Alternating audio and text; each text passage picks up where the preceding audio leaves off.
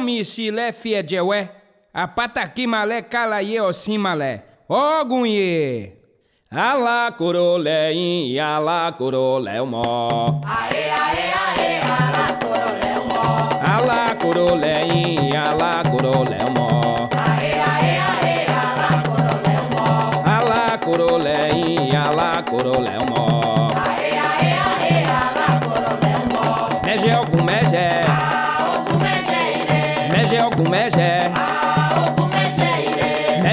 Mòjè. Ah, ogun mẹ́jẹ ire. Mèjè ogun mèjè. Ah, ogun mẹ́jẹ ire. Ogum bragada e. Ogum bragada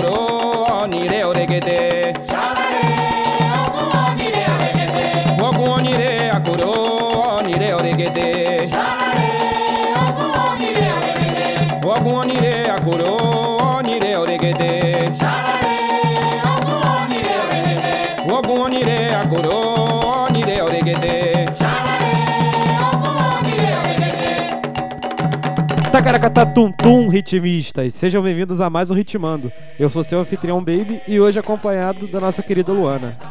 Tudo bem, galera? É um prazer estar aqui novamente para bater um papo incrível com essa galera brabíssima que está aqui hoje. E para me acompanhar nessa jornada hoje, que vai ser uma jornada mística, eu diria, tem um grande amigo meu, Matheus Ferreira. Dá uma alô pra galera aí. Bom dia, boa tarde, boa noite, galera. Um prazer inenarrável estar aqui com vocês. E hoje a gente vai conversar com ele, que é professor, Ogan, youtuber, mestre de baterias e também meu grande amigo André Churros. Fala galera, boa noite, bom dia, boa tarde. Eu já agradeço aqui essa honra de vocês me chamarem aqui. Projeto incrível, tava, tava faltando mesmo na onda aí do podcast. Espero que a gente possa trocar ideia aí, tô aberto aí, pode perguntar qualquer coisa, vamos que vamos. Gostei muito do Tacaracatá Tum Tum. Hoje eu vou, o Churros vai conversar aqui com a gente.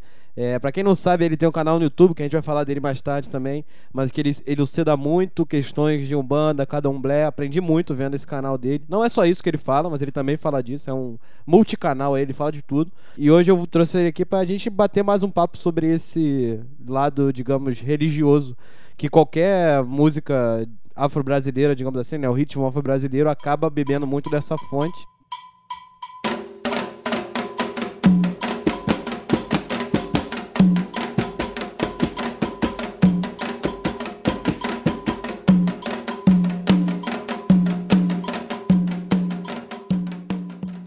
Onde a gente começa? Do início? Como essas religiões chegaram aqui? Alguma surgiu aqui? Diferenças entre o bando e candomblé? O que você quiser começar pra mim, pra elucidar um pouco. Eu não sei nada aqui, pra quem tá É. ouvindo, falando eu não sei nada, hoje eu tô aqui orelha. Churros vai dar aula. queria avisar isso também. A gente tá aqui pra, pra aprender. Então qualquer pergunta boba eu já peço desculpa. Que nada, não tem pergunta boba não. É bom falar sobre isso. É, eu gosto muito de falar, eu digo. Na verdade, eu demorei muito a gostar de falar do candomblé e da Umbanda, mesmo sendo de família de candomblé e Umbanda. Minha avó era mãe de santo, minha bisavó era mãe de santo. Nasci basicamente dentro de um terreiro, mas a gente sabe como é que é o Brasil, né? O- as religiões, a cultura africana, afro-brasileira é sempre silenciada, então eu tive vergonha. Mas eu vi que eu não posso ter vergonha de uma coisa tão bonita, mas as pessoas não, não, não sabem da beleza porque não enxergam. E, cara, do candomblé é impossível datar a origem. É impossível. Porque se a gente levar em consideração que a origem, do, a origem humana vem da África, então a origem do candomblé é africano. E não é um candomblé. O que a gente entende hoje no Brasil é um candomblé. O candomblé são vários candomblés. né? porque é uma religião de, de povos africanos que iam se desenvolvendo através dos seus mitos e lendas, né, daquilo que eles acreditavam. Então, em África, o que você tinha ali eram vários povos E eram vários povos que cultuavam vários deuses. Então, o que a gente chama de xirê aqui no Brasil, né, que é a junção de todo do panteão de deuses que no Brasil ele se resume a 17, 16 orixás, alguns já assumidos. Na África você não tem como datar isso, você não tem como quantificar. São, são milhares de deuses de cada região, de cada área. Então é impossível a gente dizer quando começa o candomblé. A melhor resposta seria: quando o homem começou a acreditar que existia uma força espiritual, o candomblé começou a acontecer. Na África nem se chamava candomblé, isso é uma, é uma coisa brasileira. Aqui no Brasil que começa a chamar candomblé, que é casa dos orixás ou casa do tambor, numa, numa tradução aí, a gente tentando pegar uma tradução. A Umbanda, ela nasce no, no Brasil, São Gonçalo, minha cidade, né? Todos os votos para São Gonçalo. Tem uma galera aí que quer puxar sardinha para São Paulo. Mentira, não é.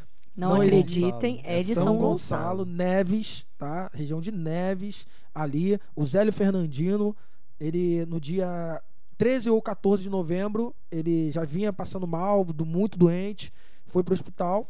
Ninguém sabia o que estava acontecendo com ele, porque ele estava em casa e daqui a pouco ele começava a se encurvar e falava como um idoso. Daqui a pouco ele começava a ficar altivo, como um guerreiro, subir em árvore, falavam coisas incompreensíveis e levaram ele para o hospital, porque achavam que era algum tipo de doença. E não era. E ele tinha dois tios padres, levaram ele para os dois tios padres. E os tios padres viraram para a mãe dele e falaram assim: Cara, isso daí não é possessão, não é nada. Você tem que procurar um centro espírita. É legal isso do Brasil, né? O padre mandou É, o padre levar mandando pro pro kardecismo. Ele mandou levar pro kardecismo. Aí levaram ele para um, pra sede, da sede espírita de Niterói e para fazer o, o ritual da mesa branca. E chegou lá, ele, é, ele recebeu essa entidade novamente. Mas só que no kardecismo tem uma, uma regra que é: começou a sessão, você não pode se levantar. E o Zélio, é, com aquela entidade, ele se levantou para pegar uma flor e foi reprimido. E ele, essa entidade que estava lá se intitulou Caboclo das Sete Encruzilhadas. E o Caboclo das Sete Encruzilhadas falou: Cara, vocês não me entendem, então por que, que vocês me querem aqui? A partir de amanhã, em resumo, né? A partir de amanhã, na casa desse meu aparelho, eu vou começar um culto que vai receber os espíritos de negros, de índios, de escravizados, para passar a sua mensagem. Aí no dia entre o dia 14 e 15 de novembro, hoje é intitulado 15 de novembro, mas não se tem aí de fato qual foi o dia que começou, mas é entre o 14 de novembro, 14 ou 15 de novembro de 1908, o Zélio abriu a casa dele lá em Neves, o primeira, a primeira sessão de Umbanda, que vem a ser aí uma religião brasileira, afro-brasileira, indo afro-europeia brasileira, porque ela vai ter ali os ritos de todo, de todo o- os indígenas, tribos indígenas do Brasil, do catolicismo, do kardecismo e do candomblé. né? Na- No candomblé brasileiro a gente tem 16 orixás, na Umbanda a gente tem 7 diminui o número de orixás na Umbanda. E ele começou a partir daquele dia ali o culto da Umbanda, que se expandiu para todo o Brasil e a gente tem aí até hoje a Umbanda ela sendo manifestadas e também abriram para algumas linhagens, né? Algumas influências da cultura branca desvirtuaram um pouco a ideia do Zélio, mas a Umbanda 15 de novembro de 1908 é o dia que se dá como marco de início da Umbanda. Em São Gonçalo. Em São Gonçalo. tá? É, em São Chu. Gonçalo. Churros, de onde que vem esse nome, Umbanda? Umbanda, é ela é uma junção de nomes, né? É, a magia, magia espiritual ou magia da alma, que, que vem uma junção do Congo ou do, da Angola, de uma das linguagens que falava um, um banda, que é uma junção de duas palavras, que está ligada a isso, né? A força espiritual, a paz espiritual, a magia espiritual. Seria basicamente, não se tem é, uma, uma tradução literal. É, os teóricos diver- divergem muito, mas é, é ligado à, à força espiritual. Algum, tem alguma dúvida, MF? Alguma. Na verdade, seria sobre o candomblé.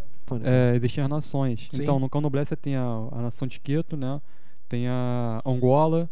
E eu sempre, eu nunca soube, né? nunca decorei quais são as nações que, você, que vieram pro, pro, pro Brasil. Você, tem, você joga o candomblé em diversas nações diferentes. Tipo, tem a de Queto, você roda, joga é, candomblé de Queto. Tem o de Angola, o candomblé de Angola. Qual a diferença deles e quais são eles, né, na verdade? Então, como na diáspora você pegava o escravizado, jogava tudo ele num, num navio negreiro e aquilo eles se misturavam, as nações se misturavam, mas alguns tentavam manter ali as suas tradições. Então, o, o candomblé que mais ficou conhecido no Brasil, que é mais praticado no Brasil, é o candomblé de Queto. Alaquetu ou Queto, né? Uhum. Que é o candomblé que tem como orixá regente, né? Oxóssi. Então, acredita-se que todo mundo da linha de Queto tenha uma origem é, ancestral na tribo de Oxóssi, na tribo de Queto, que é até uma cidade que deixou de existir na África. Não existe mais a cidade de Queto. E é engraçado que na África não tem mais o candomblé de Queto. No Brasil tem. Acabou o candomblé de Queto. E aí você vai ter as nações de Jeje, Ah, Jeje, que vai ser Jeje Narim, Jeje Avalu, que vai se dividir, que é uma nação que é que tem como orixá regente o rei é, Oxumaré. Oxumaré é no Queto, ali vai ser. Eles no- no- os nomes mudam na- nas nações. Você vai ter a linhagem de Angola, você vai ter a linhagem de Congo, que nasceu aqui no Brasil. De Congo não. A Jeje Narim nasceu no Brasil. Você vai ter Queto, Angola, Jeje e Efon. E Xangô de Mina, no Maranhão. São as nações que vieram pra cá. E cada uma delas. E. Deixa eu ver se eu lembro todos os orixás regentes, que é de nossa, eu achava complicado. que só tinham três. Não, tem.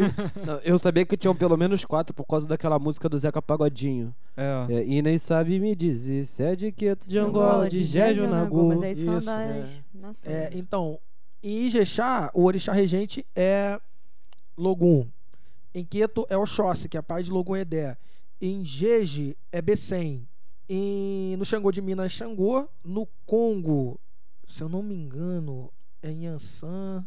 E esse eu vou ficar devendo, senão eu vou falar besteira. Não, beleza, Mas beleza. essas são as principais, né? Que são as principais que se desenvolveram aqui no Brasil. As diferenças são no, na forma que eles chamam os deuses, que os orixás são os deuses ancestrais, Uhum.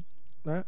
A forma como algumas cantigas são cantadas, em Queto e em Jeje, na maioria dos candomblés é tudo cantado em Yorubá. Tem algumas. Na Umbanda não. Na Umbanda é tudo cantado em português. O. Yorubá é a linguagem, é a língua deles no, no- na África, né? Da, da nação, não era um negócio O assim. Yorubá é uma. É um dos. Vamos dizer assim, um dos, um dos povos que Ah, existiu. o povo Yorubá. o povo iorubá existiu, que não, não é das, das línguas que falavam ali, mas foi a que ficou enraizada aqui no candomblé brasileiro.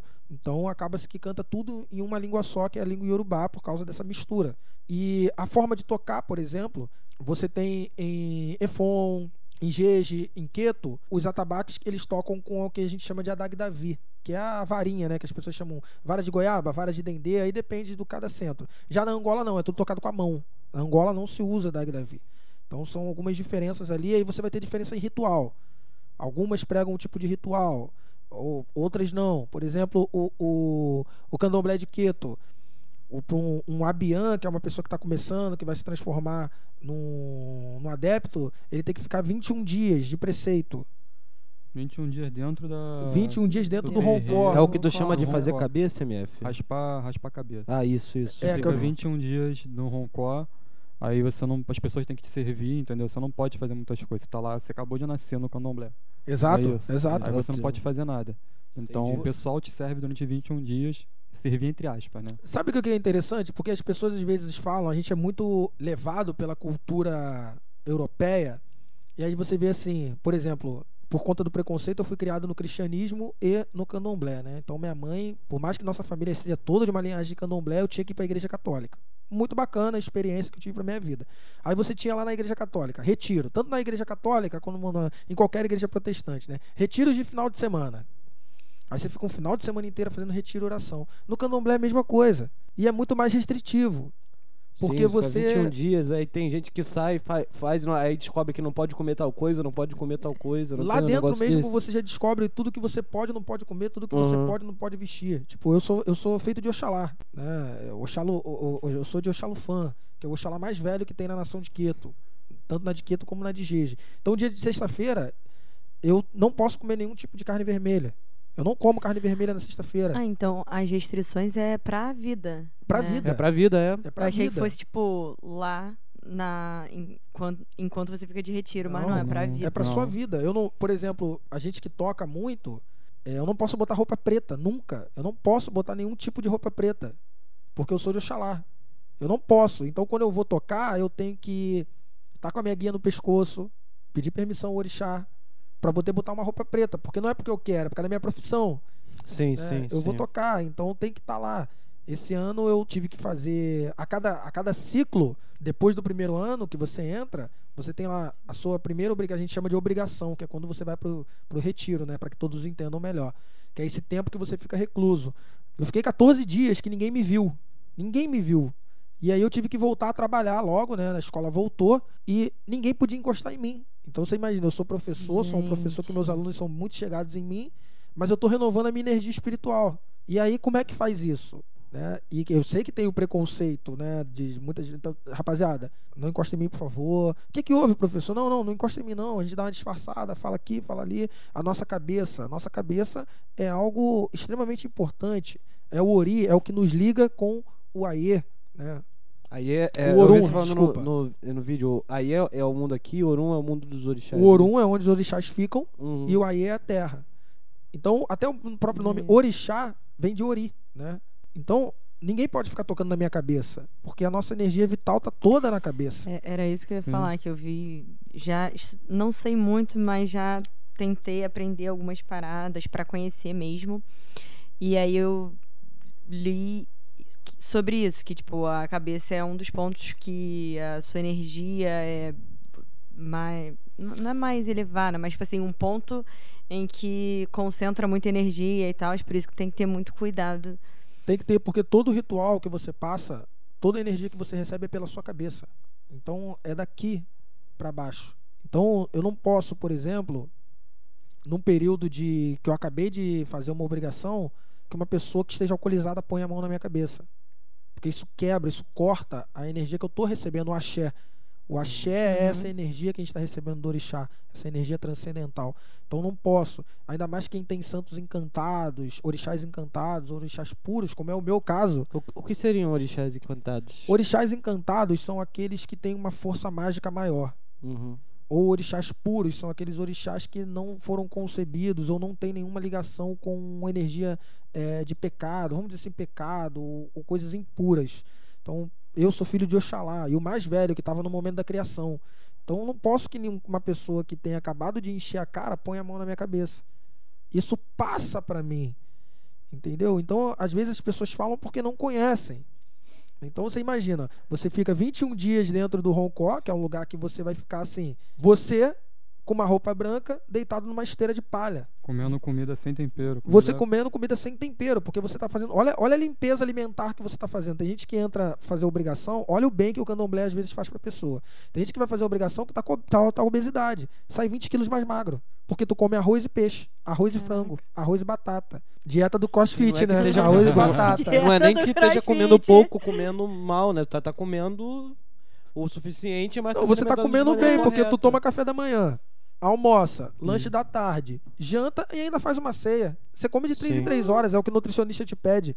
E você não tá comendo x-tudo, pizza, Uma comida natural, cara. comida natural. É arroz no alho refogado, peixe refogado, tu vai tomar água, né? Água na moringa, água fresca na moringa. Meu irmão, então você vê assim, entra a pessoa, cara, é outra pessoa que saiu dali. Você renova porque você tem tempo de pensar, você pensa na sua vida, você aprende o rito, você vai aprender a cuidar do seu orixá, tu vai aprender que tudo tem momento. O momento não é seu, o momento é, é- é- o momento é seu, o momento também é do orixá. Você vai aprender que por mais que você tenha uma energia espiritual, não é o orixá que vai fazer para você, é você que tem que fazer. Que é o contrário de de- da- das religiões é, europeias. Eu tenho que fazer para receber o agrado no futuro. Candomblé não existe futuro. Candomblé é um ciclo entre passado e presente. E essa linhagem, o que eu tô vivendo aqui hoje com vocês, provavelmente numa outra época, a gente já viveu junto. Eu tava aqui com vocês filmando um Fumaça Cast. Fumaça cash. Um Fumaça Cast passando para as pessoas. É uma coisa muito bonita. Você aprende a cuidar da natureza. Uma pessoa de candomblé não pode sujar uma praia, meu irmão. O cara tá, tá, tá, tá sujando o ambiente de Iemanjá, cara. Ele não pode sujar uma cachoeira, tá sujando o ambiente de Oxum. Não pode. Mas as pessoas, às vezes, assim, são tão mesquinhas em certo tipo de pensamento que dá até tristeza, né? De... Que nem o MF sempre fala daquela música Preceito, que é o cara que não respeitou, né, essa história. É, o Toninho Gerais, preceito. Com essa, música? música Do- é, explica justamente o cara que não Ai. respeita o preceito. É, Valeu, não deu valor. A força do preceito lhe pegou. Tem uma outra do Zeca também que eu tô tentando lembrar aqui. É, Chico não vai na Curimba? Chico não vai, na Corimba. Essa é boa Chico também. Não Não, respeitou o preceito. Porque tem, tem uma galera hoje que fala muito do candomblé moderno. Existe candomblé moderno? Não. Existe igreja católica moderna? Não. Então não existe candomblé moderno. O candomblé moderno é tirar algumas restrições. Não tem como, cara, porque você faz com que a religião ela perca o seu fundamento. Então se você, eu quase que eu não desfilo no carnaval, Por quê? porque eu tava de preceito. Ah. Quase que eu não O desfilo. Carnaval de 2019 eu tava de preceito também. Ei. Entendeu? Eu fiquei de preceito o carnaval inteiro. Eu não- quase que eu não vou. A minha, a, minha, a minha irmã de criação, né? Ela não desfilou. Porque ela tava no preceito. Mas a minha diferença pra ela é o seguinte: carnaval é meu trabalho. Então eu fui pro Batuque Bato, todo amarrado. Eu tava de contregum, tava de bigueira, tava de. com a guia no pescoço. Eu fui pro desfile, todo amarrado. Mas é assim: o orixá, a ordem do orixá foi: tu entra, desfila e volta pra casa. Então eu cheguei, peguei, desfilei, pum, casa. Porque eu tinha que estar antes de meia-noite em casa. Aí o que eu, eu fiz lá no vídeo do YouTube, eu sempre pergunto pra todo mundo. A gente tá aqui, sei lá, 15 minutos já falando. Em algum momento eu falei de diabo, falei de demônio, venda de alma, beber Jamais. sangue, fazer tatuagem de Beuzebu. Não dá, uma galera com É uma tanto visão- desconhecimento. É uma visão muito deturpada, né, É. que as pessoas têm da religião, porque não conhece por puro preconceito mesmo. Exato, Porque tudo que é quando do para pra estudar, conhecer as coisas, vê que não é nada disso. Exato, tem muita tudo- gente que, tipo, a família tem preconceito, não sei o quê. Aí quando a pessoa vai e conhece, vai num centro e tudo mais, ela fica, cara, mas não é nada disso que me falaram. Tipo assim, era uma parada totalmente diferente. Cara, quando você vê um orixá dançar, eu fico assim, eu fico maravilhado. Eu sou Ogan. O, o Ogan é uma pessoa que é responsável por tocar e cantar. que eu ia fazer. É, o Ogan é o responsável por tocar e cantar para que o orixá venha à terra e ele comungue com aqueles que acreditam nele. Então a gente carrega essa responsabilidade de cantar e tocar, de conhecer os toques. E quando você está tocando, que você está vendo o orixá dançando ali, cara, você, eu fico assim, gente, eu já vi pessoas que idosas, tipo, 80 anos, e que elas manifestavam orixá e elas pareciam que tinham 15. Que, que, que, que poder mágico é esse que existe que as pessoas não conseguem entender?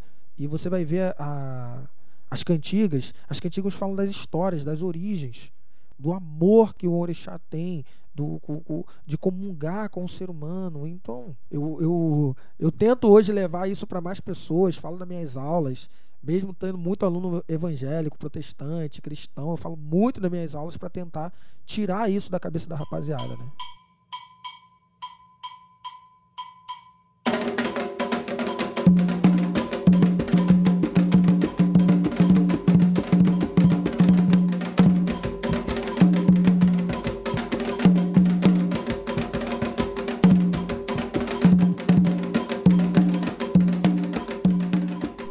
Queria saber como é que vocês fazem, ou, tipo, tem a noção, tem o objetivo de fazer pra. Você falou, ah, você, eu sou GAN e a gente tem a função de tocar e cantar pro orixá e tem que conhecer o toque e tudo mais. Como é que funciona é, a questão de passar é, esses toques para as outras pessoas? Como é que. Como é que vocês pensam em fazer isso? Porque, tipo, você falou, o candomblé não, não tem data de início. Então, tipo, como que até hoje a gente consegue é, saber todos os toques e, tipo, como que a gente levaria para essa tradição de se perder em algum momento? Assim, é tudo oral. É tradição oral. Que é um. É algo que eu questiono um pouco no candomblé hoje. Eu entendo os, os antigos, mas ainda os antigos ainda têm a, a ideia da oralidade. Só que a gente tem que aliar a oralidade né, com a tecnologia. Então eu aprendi, senta aí e aprende. Foi assim que eu aprendi. Lá com os seis anos de idade, que eu comecei a tocar alguma coisa, que eu fui feito. Então senta aí e aprende. Eu tinha um tio, que ele era Ogan também, então ele me ensinou tudo. Então é assim, tudo que você aprende num centro é boca fechada e olho aberto. E ouvido, no nosso caso de Ogan. Uhum. Né? Você vai e você tá ao lado de um Ogan mais velho que ele vai te ensinar. E um dia você vai ser o mais velho e você vai passar pro próximo. E vai passando pro próximo, vai passando pro próximo. É tudo na oralidade. Que é algo que a gente questiona, porque de uma de certa forma a gente tá deixando de registrar. Porque os, os no, meu, no meu caso, eu venho de uma linhagem de candomblé muito antiga em São Gonçalo.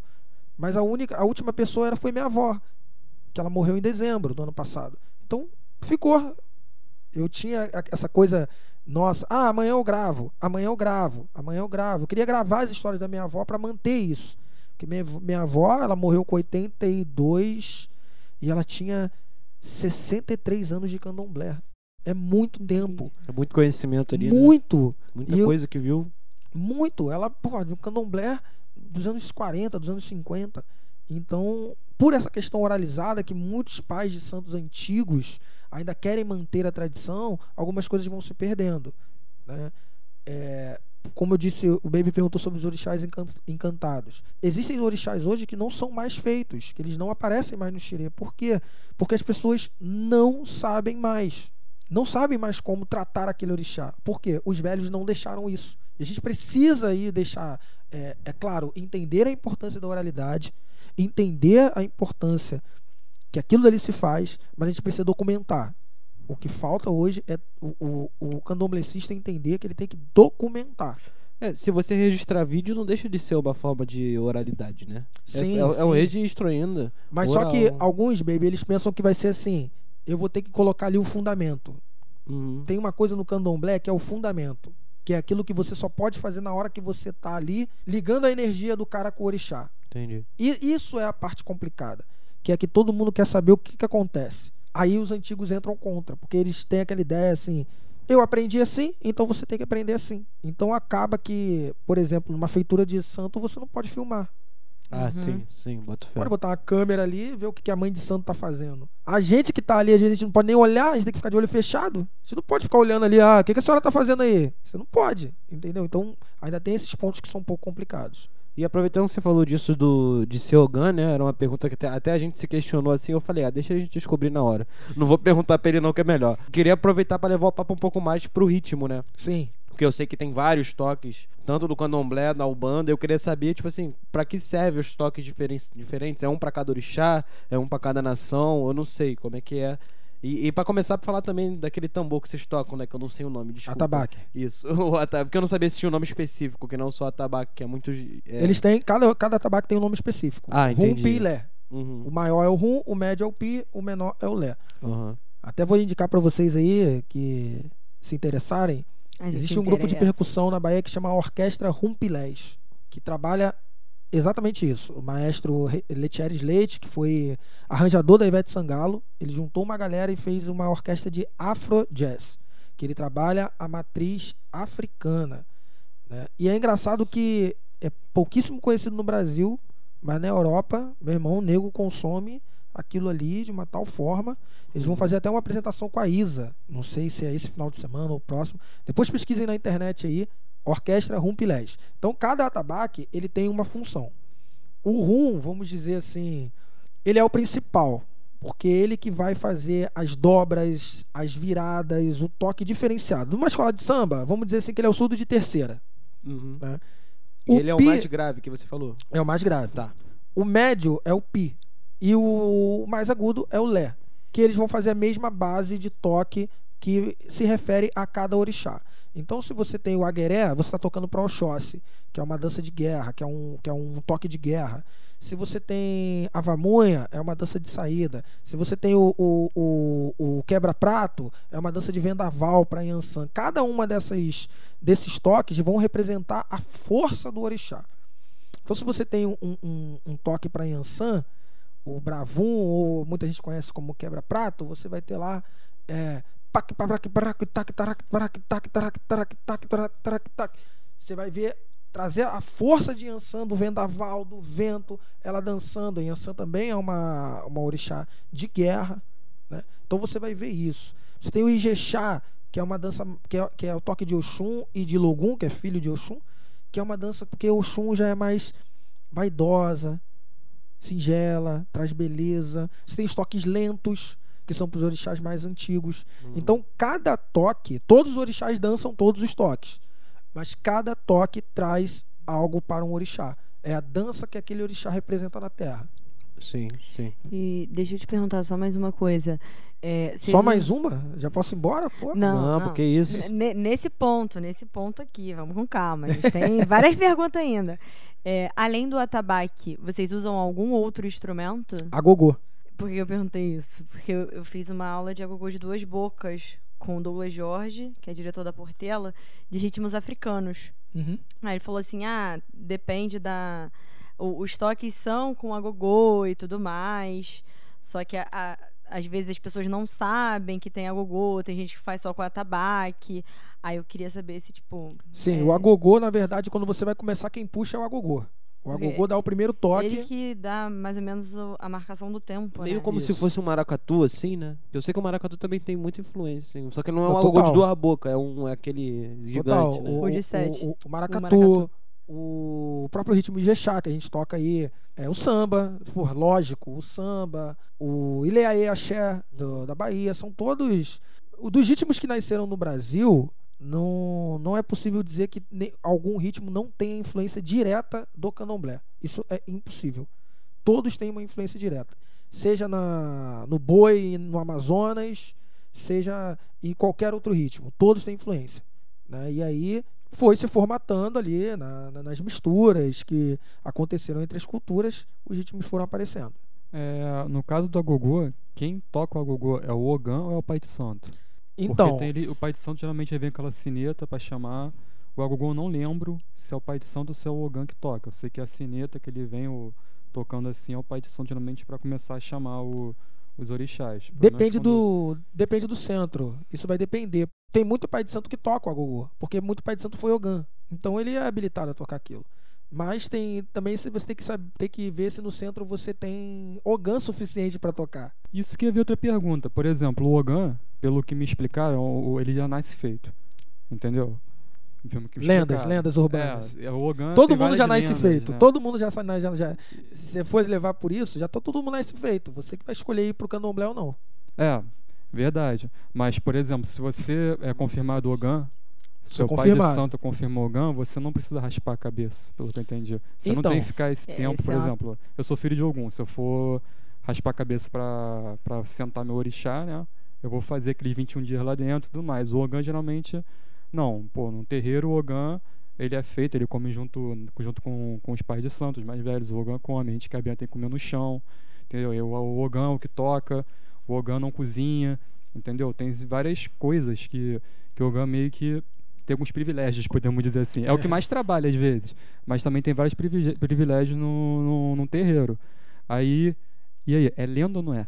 Então, é, sobre. Vamos lá, raspar a cabeça. Nem todo mundo precisa raspar a cabeça. Esse é... Nem Respondeu todo a minha mundo. pergunta Isso antes daí- de eu fazer. Isso daí é uma coisa que as pessoas. Ah, não, que você candomblé vai ter que raspar a cabeça. Não, não precisa raspar a cabeça. Vai depender do jogo de búzios. É, o jogo de búzios de cabeça, se você precisa ou não. Que vai te dizer ou não o que, que você está precisando fazer. Né? Ah, eu quero me iniciar no candomblé. O que, que eu tenho que fazer para me iniciar no candomblé?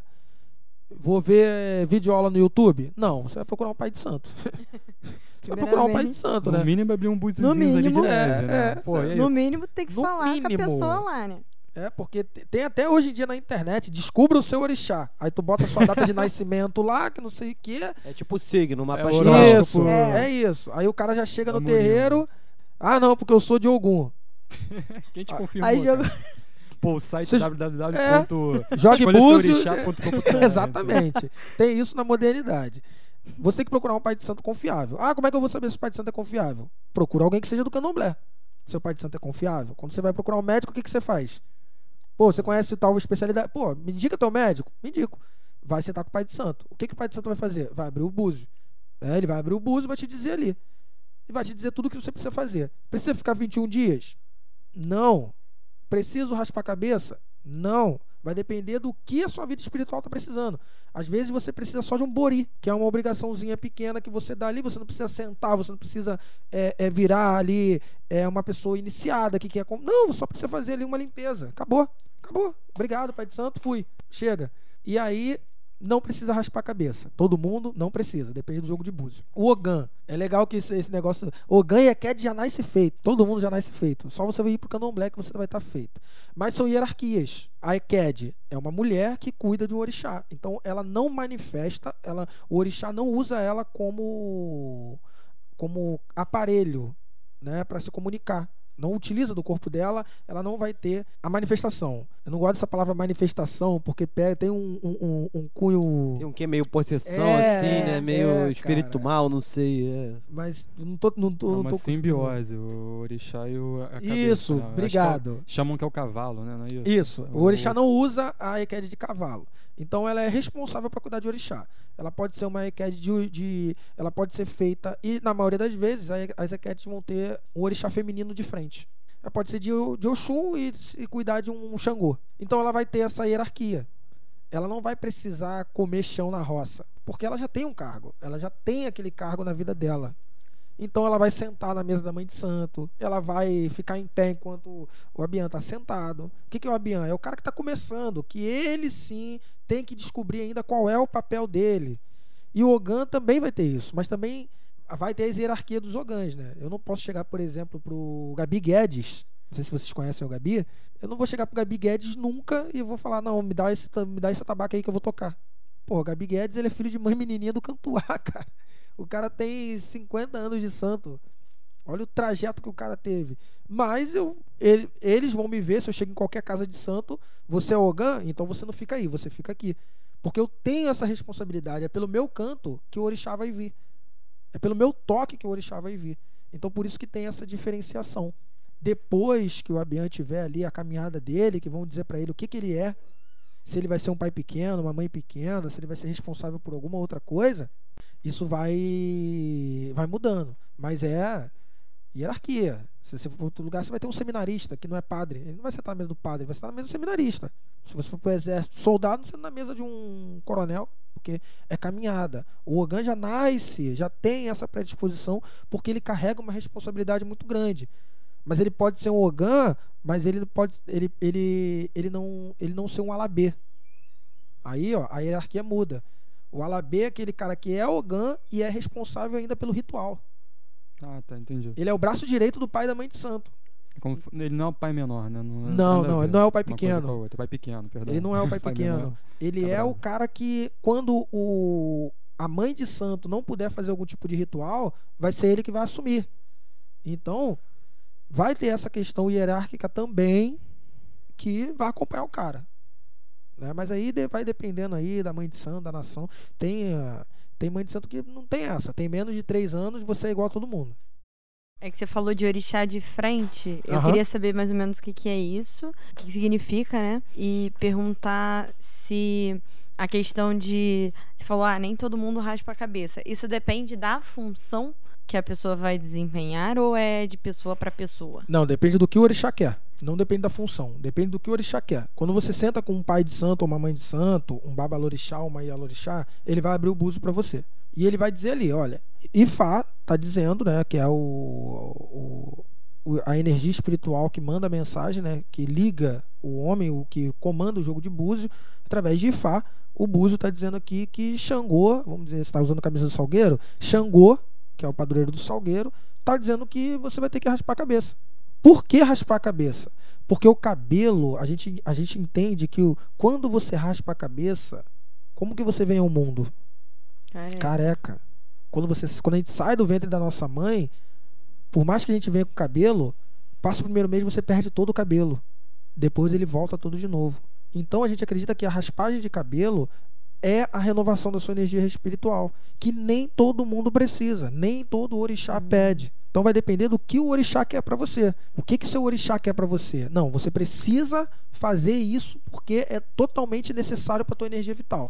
Ah, entendi. É- Então- é- depende mais de pessoa para pessoa e do orixá de acordo com aquela Exatamente. pessoa. O cargo que você vai exercer É indiferente pra é isso. indiferente pro, pro teu cabelo. Mas se a tua energia vital tiver precisando que você renasça, o cabelo é um renascimento. Você vai ter que raspar a cabeça. Vai ter não, né? É assim, o pai de santo e a mãe de santo, ele vai virar para você e falar assim, olha, é isso. Porque às vezes as pessoas acham que o candomblé é uma imposição. Não é imposição. Você- É isso. Tá aqui, você decide. Ah, mas eu não acredito em você, eu quero ir no outro pai de santo. Ok, vai lá. Você vai acreditar naquele que você sentir mais à vontade. E a questão do orixá de frente. Ah, tá. O orixá de frente, o que é o orixá de frente? Como existiam nações, né, vários povos na África, acredita-se, né, que cada orixá venha de um pedaço, né, venha de uma parte da África. Então, no meu caso, eu sou de Oxalá. Então, para o candomblé, a minha ancestralidade está ligada na cidade, na terra em que Oxalá imperava.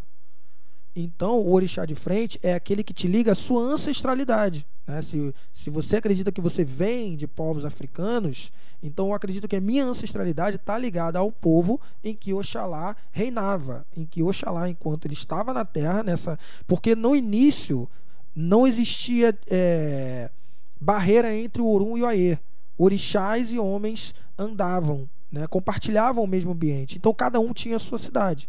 Então quando a gente diz que é o orixá de frente, é o regente do teu ori, é o regente da sua cabeça que te liga à sua ancestralidade, que liga a você, a sua, o seu ori de vidas e vidas atrás. Então você vai ter esse que é o que você vai cuidar mais. Por exemplo, no jeje, você só assenta. O que é o assentamento? É um, um objeto de louça, é uma forma de louça que ali vai ter o seu todos os seus fundamentos de obrigação que você vai cuidar. Então, no jeje, eles só assentam um orixá, que é o seu orixá de frente, que você vai cuidar ali da louça toda ali que representa o seu orixá. No queto, você assenta o seu primeiro orixá, você assenta o seu segundo orixá e você assenta todos os orixás que tiverem no seu caminho que quiserem ser assentados. Uhum. Então aí você vai ter uma série de objetos para poder cuidar. Se você já for no Mercador de Madureira, Já. Já, já. Morava ali pertinho antigamente, pô. Morava em Rocha Miranda. opa, você vai no Mercador de Madureira, você não vê aquele ah, vários objetos de louça Sim. Aham. sim. Ali você fica olhando assim, pô, que, que bando de prato, de, de quartinha são essas que estão aqui? Aquilo ali são os assentamentos que você cuida. Hum, Ali dentro tá a sua energia vital, a a- o que te liga ao teu orixá. entendi. Então aí você vai cuidar daquilo a tua vida inteira.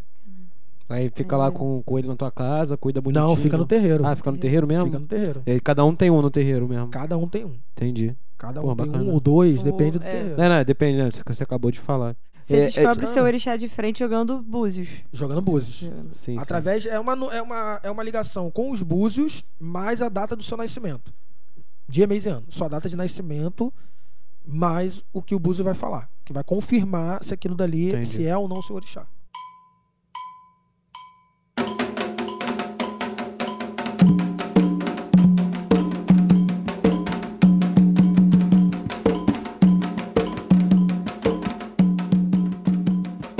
Queria então aproveitar, já que a gente falou lá de, dos toques, dos ogãs e tal, eu quero puxar mais pro ritmo. Aham. Porque eu lembro, a única coisa que eu, que eu já vi sobre essa influência dos toques da, da Umbanda ou do Candomblé no em ritmo afro-brasileiro é uns vídeos bem legais do, do Júnior Sampaio, Sim. ele explicando. Gente ele boa fala, pra ó, caramba. é esse toque aqui, ó, olha como é que é parecido. Aí faz um toque qualquer lá que eu não vou saber o nome, não vou arriscar aqui. Aí depois faz o da Portela, viu? Ó, o da Portela veio desse aqui, que tem a rufadinha e tal. É. Olha esse aqui, que é mais o da mocidade. Ele vai falando dos toques de caixa, Era isso especificamente. que eu ia falar. Eu acho Né? que eu assisti esse vídeo também. Eu- Aí eu queria perguntar, é só isso? Ou tem alguma outra influência no samba, especificamente? Agora falando de samba, já que a gente é do samba. Tem alguma outra influência numa bateria de escola de samba, por exemplo, que não só os toques de caixa? Não. Não, né? São só os toques de caixa. Uhum. Só os toques de caixa, porque a caixa é o único instrumento que você toca com as duas mãos. Assim, segurando Uhum. uma baqueta, né? Uhum. Então, lá no início, cada escola de samba representava um toque de um orixá. E acabava que a marcação, você não tinha a. a se a gente for botar início, início, início, início, só existia a marcação de primeira, Sim. né? Que toca no tempo 2, que aí tem. Por que, que a marcação de primeira toca no tempo 2? Porque é baseado nas marchas, nas marchas militares. Então você tinha ali as marchas, se você pegar as marchas militares, ela, o bumbo toca no tempo 1, um, que é o pé da marcha. Então, baseava o surdo nisso. E quando você toca um rum, como eu disse aqui, se a gente fosse grosso modo, surdo de terceira, você não vai fazer ali, você pega ali o corte do rum, não tem como você fazer em nenhum outro instrumento. Uhum. Então, por isso que é só nas caixas que você percebe essa diferença. Porque acaba que a marcação vai ser igual.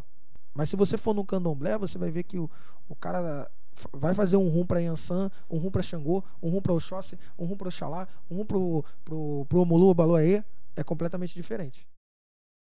Cara, um, um cara bem legal pra vocês pesquisarem. Tem dois caras que são bem legais, mas eu tenho que ver se, se eles têm vídeo fazendo isso. É o Neide Oxóssi, que era daqui de- de- do Rio de Janeiro, mas aí ele foi pra São Paulo. Ele agora dá aula lá em São Paulo, fica em São Paulo. E o Gabi Guedes. Porra, o Gabi Guedes é um cara super acessível, cara. Super acessível. O Gabi Guedes, ele é um Ogan, né, do, do Ilê do Cantuá. Você vê a importância do cara na abertura da Copa. Da Copa? Na abertura das Olimpíadas. Uhum. Não sei se vocês viram a abertura das Olimpíadas. É, teve o hino nacional tocado por atabaques. Eram 15, 16 Ogãs, 20, sei lá, um número assim.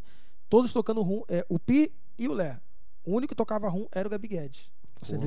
vê o tamanho do que o cara tem, né? Já fiz um workshop com ele aqui no Rio, na Maracatu Brasil. E é um cara assim. Sensacional. Ele gravou tudo em áudio. Ele, ele, ele- eu conversando com ele, ele falou que ele gravou todos os toques que ele conhece. Mas não divulgou. Tá tudo guardado com ele em casa. Cara. Entendi. né? Tudo material assim que ele, ele precisa botar pra rolo. Mas eu vou procurar, tem, tem muita coisa boa na internet. Tem um. Umas enganações, mas tem Ah, não, como tudo, né? É, Tem gente ensinando de tudo na internet, ensinando bem, ensinando mal. Exato. Mas eu vou procurar, vou mandar pra vocês. E, e me diz uma coisa também, cara. O, qual, qual você acha que é a importância de quem tá produzindo, tocando, ou fazendo samba, de ter esse tipo de papo que a gente tá falando aqui, saber a origem, é, ter. Não, não necessariamente ser do candomblé ou da Umbanda, mas de ter essa consciência, sabe? Criar essa consciência. Depois que eu caí em mim, aí eu tenho que falar um pouquinho de mim pra te. Pra te Ih, pra- pode falar, pode falar falar. um pouquinho dessa história. Eu sempre tive vergonha de ser negro. É bom que a gente tá na Semana da Consciência Negra. Eu sempre tive vergonha, sempre tive vergonha. Eu morava na, em um lugar em São Gonçalo em que todo mundo tinha uma de classe média pra cima e eu classe média pra baixo. E eu nasci em 1985. Não, é- as coisas não eram tão, ó, como tem hoje, né? Eu sei que não tá nada melhor, mas também em comparação de coisas que eu vivi, foram bem complicadas. Então sempre tive vergonha. Sempre tive, sempre tive, sempre tive. Hoje eu não tenho problema nenhum em falar isso. Eu tinha vergonha de ser negro, eu tinha vergonha de ser do candomblé. Porque eu sempre ouvia o mundo inteiro falar que aquilo ali era coisa do diabo, coisa do demônio. Eu não entendia. Eu era muito novo, eu não entendia. E foi o candomblé que salvou a minha vida. Eu, com seis anos de idade, eu tive tuberculose, que quase. Tive pneumonia, que evoluiu para tuberculose, e o médico virou para minha mãe e falou: Seu filho vai morrer. Você tem três meses, pode levar embora. E foi o candomblé que salvou a minha vida. E eh, me- me- me- meus parentes até brincam que eu sou um milagre do candomblé. Tossia, aquela crosta de sangue. Seis anos. E eu tinha muita vergonha disso, porque eu tinha que ir pra escola de branco. Ah, macumbeiro, macumbeiro, macumbeiro, macumbeiro. E eu não sabia por quê, não entendia a maldade do mundo. Mas ao mesmo tempo, eu era do candomblé, capoeira, samba. Caralho, tem muita coisa preta ao meu, ao meu redor, né? E aí eu comecei a estudar. né? Minha mãe sempre botou pra estudar, convivi muito tempo na igreja católica, namorei pessoas da igreja protestante, então comecei a ler. E eu, eu- uma coisa que eu vi que existe no, no candomblé é que a gente valoriza o passado. A gente valoriza a nossa ancestralidade. Então não- é impossível para o cara que diz assim, eu sou sambista, que ele não conheça a história do samba e não conheça a história do candomblé. Porque ele não é sambista, ele é sambeiro. Uhum. É sambista, porque ou, ouve Zeca Pagodinho, porque vai na Pedra do Sal. Você não tá me dizendo porra nenhuma. Você vai na Pedra do Sal, meu irmão. Foda-se. E aí, por que Pedra do Sal? Qual a importância que tem de Pedra do Sal? Você sabe o que você tá tocando? Uma vez eu, conversando com um grande amigo meu, ele tava tocando, o monobloco gravou um, um canto de Oxum que falava Ê, Emoriô, Ê, Emoriô, Emoripaô. E ele tem um medo absurdo do candomblé. A gente não pode nem chegar perto dele de guia, que ele ficava assim, ai meu Deus do céu, não sei o que, eu vou morrer, Deus que me livre, que não sei o que. Aí eu peguei ele cantando isso. Ê, Emoriô, Emoripaô. Falei, pô, cara, você sabe o que você tá cantando? Sei, pô, a música do monobloco. Eu falei, pô, você quer dizer isso aí? Sei, pô, Emoriô quer dizer uma palavra de amor, uma palavra nagô, um paladar. Falei, isso aí é o que o monobloco fala. Eu sabia que isso é uma cantiga de Oxum, cantada em todos os centros de candomblé, com toque de xixá. Aí ele ficou assim, meu Deus do céu, eu vou morrer. Deus que me livre. Eu falei, pô, irmão, você é sambista. Como assim você tá falando Deus me livre? Como que o ritmista vai dentro de uma escola de samba, vai tocar uma caixa, um surdo e um repique e não entender que ele, que ele é um ogã da escola de samba? Sim. Que analogia boa, cara. Ué? Quem faz a escola de samba girar é quem? É a bateria. Uma escola de samba desfila sem carro alegórico, sem comissão de frente, sem mensal e porta-bandeira, desfila até sem intérprete. Vai lá É. desfilar sem bateria. Quem já entrou na Sapucaí, ou em qualquer outro lugar, quando você escuta a bateria, meu irmão. taca, tum, tum. Porra, meu irmão. Arrepia, arrepia. Como é que o cara não vai entender que ele está remontando um ritual milenar que faz isso? Que você põe ali o orixá para dançar a partir do que você toca. Então, a importância de um sambista entender que o candomblé faz parte da cultura do samba, faz parte de qualquer bateria. Enquanto tiver uma bateria tocando, seja ela de escola de samba, seja ela bateria universitária, o candomblé vai ficar vivo. Vai ficar vivo. E se você for pesquisar, você estudou fora do país. Sim, sim. As pessoas conhecem a sua origem. Conhecem. Conhecem, bicho. Principalmente na Europa, né? O pessoal, o pessoal sabe muito. É, são, é, é como lá eles têm todas essas coisas que o pessoal às vezes vai pra lá e fica, olha, é uma tradição que eles têm milenar. Pô, a gente tem a nossa tradição milenar também. É só que você não dá valor, entendeu? Porra, tá Porque ligado? que lá é maneiro e aqui não é. Não é, cara. tu vai conversar com um cara. Eu, eu, eu- em 2006 eu conheci uma, uma menina que ela estudava na França, fazia intercâmbio aqui na PUC, que ela começou a falar da cultura brasileira. Aí eu falei assim, caralho. E a gente aqui não sabe de nada. A gente não sabe porque é um povo que foi silenciado, é uma cultura que foi marginalizada, é uma cultura que foi proibida. Mas como assim, bicho? Se você tá, tá, tá lá no Cacique de Ramos, você tá tocando candomblé, se você tá na Pedra do Sal, você tá tocando candomblé. Ah, ah, Uma parada maneira. Há uns 9, 10 anos atrás, começaram a cantar pontos de, cando... de umbanda nas rodas de samba. O Saci Uhum. rodopiou lá na beira da palhoça. Aí eu falo pra vocês, vocês sabiam que cantar pra Saci não é legal? Saci é uma entidade da Umbanda que só vem pra causar caos. Ah, é, eu tô ligando nessa Tá ligado? parada. Tu vai cantar pra Saci numa roda de samba, você vai ver nego assim, que é do candomblé. Ih, rapaz, vou dar um chega ali, porque daqui a pouco a porrada come. nego Sim, toma uma facada, sim. leva um tiro. Que Saci. E eu amarradona aqui na Amarradona. eu não sa- Vocês estão vendo que eu não sabia mesmo. Faz Belém, bem. Essa também não pode Deu meia-noite, um Noite, galo eu me amarro nessa cantou. Seu Seu tranca-rua que é dono da gira. Oi, Oi, corre, gira que Ogum mandou. Você tá cantando pra tranca-rua, cara. Vocês sabem quem é tranca-rua? Não. Nem sei. É, é, é Exu. E na roda de samba todo mundo. Ei, Galera, eu ter que rever muita música que que eu te gosto. avisei pra você não jogar essa cartada comigo. Tá cantando pra cigana, pra Pombagira, pra Maria Mulambo. Aí as pessoas, ai meu Deus, essas coisas de candomblé. Aí vai pro show da Ivete Sangalo. Como assim, cara? É porque você vê que literalmente a galera desconhece. Por exemplo, é uma Desconhece. parada que eu não sabia. Você vai cantar pra Saci. Primeira vez que eu fui numa roda de samba, eu cantando pra Saci. Falei, rapaziada, vou nessa. Eu cheguei Bora. na roda de samba, ouvi a música falei, tô indo embora. Canta pra Saci, eu sou pô. bobo. Daqui a pouco começa um, um esbarra no outro. Pra gente que acredita, um esbarra no outro, dá uma garrafada, mas canta. Beleza. Aí algumas pessoas falam pra mim, mas não, não é bom que tá cantando? É, se as pessoas soubessem o que estão cantando. Se as pessoas parassem com preconceito. Você veio no Batuque Bata esse ano. Gabriel sim. é aficionado por candomblé. Não, eu boto fé, ele tá sempre conversando com a gente. Ele levou a gente lá no jogo da Serrinha, pô. Ele é aficionado. Aí você vê o cara que é branco, nada contra, eu acho que a cultura tá aí pra todo mundo, que é o cara que vai disseminar. Então, como assim o cara vai cantar um samba enredo? Meu irmão, tia Seata. Todas as tias baianas que moravam aqui no Rio, cara, era lá de dentro que o samba veio. Um samba de roda, um samba machiste, um samba de breque, um samba partido alto, um, um- como, é- como, como assim, cara? o cara não vai saber. Então, é extremamente importante que o cara saiba da origem, porque a gente preza a ancestralidade. Eu tenho que dar valor para quem veio antes de mim. E quem veio antes de mim formatou. Formatou isso. Então, o cara que se diz sambista, que não estuda a origem, não estuda o candomblé, sempre falo para meus alunos: eu não estou mandando você ir para um terreiro. Se você quiser ir, eu te levo. Te mostro como é que é. A gente vai, frequenta terreiro, você vai ver, vai dançar, ninguém vai te obrigar a fazer nada. Mas como assim o cara. Não, não conheço nada de candomblé, não.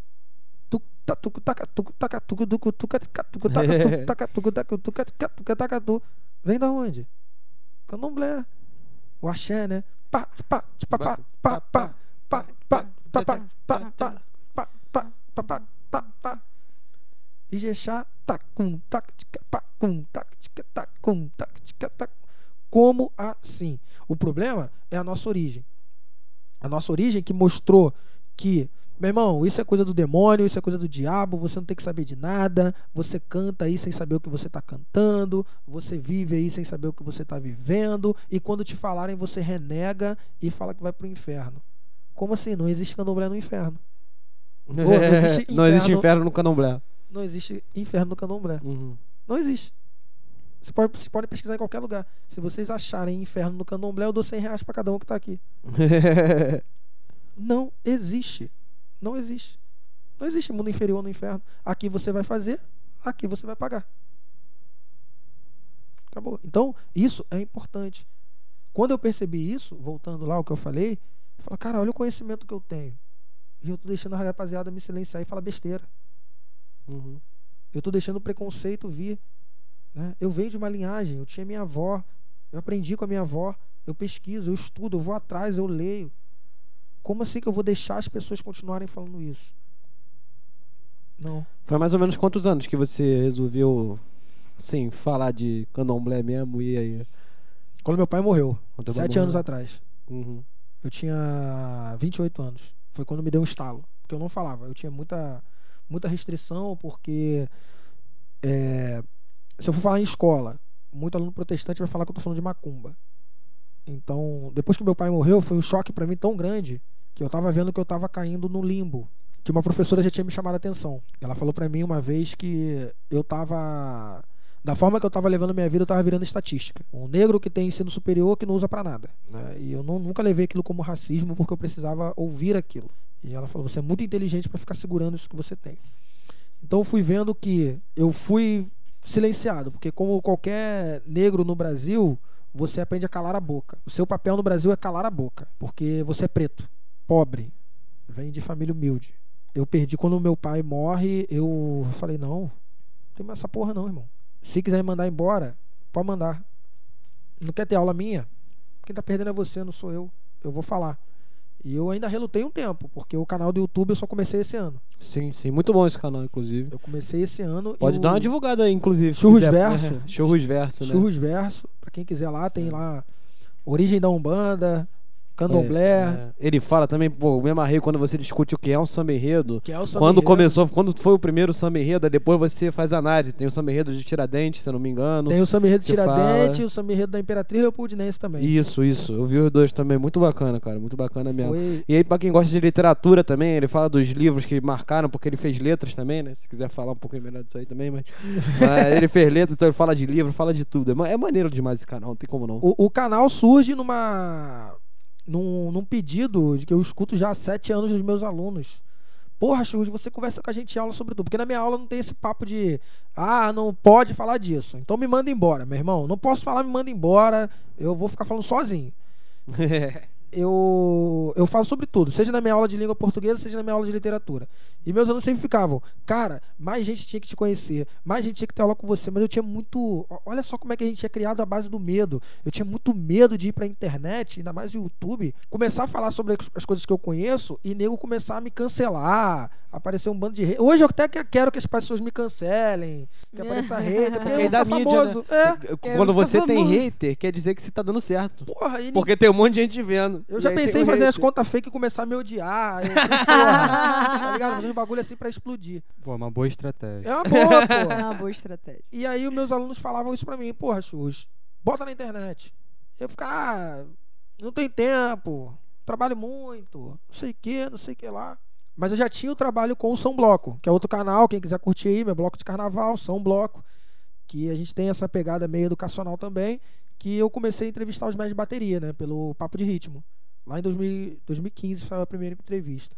Falei, porra, eu já tô na internet. O, o canal do bloco tem 1.700 inscritos. Não é 30 milhões, mas é 1.700 inscritos. Gente pra caramba vendo.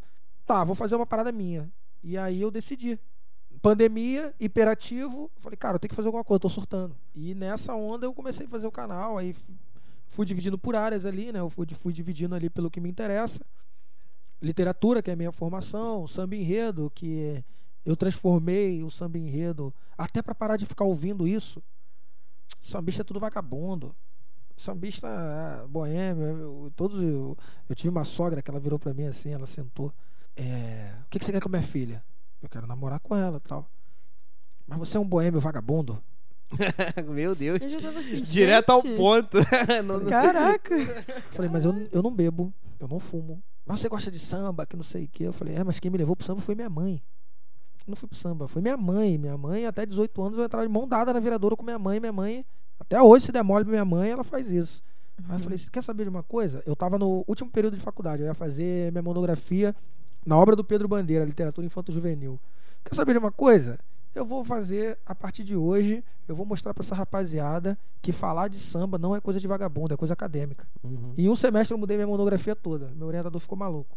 Falei, não, eu quero falar de samba. Samba que dá aula. Então, esses dois vídeos que eu coloquei lá, um deles são- são dois vídeos que eu coloquei na minha monografia lá em 2010. Como que eu posso dar aula utilizando samba enredo? Porra, aula de história, meu irmão.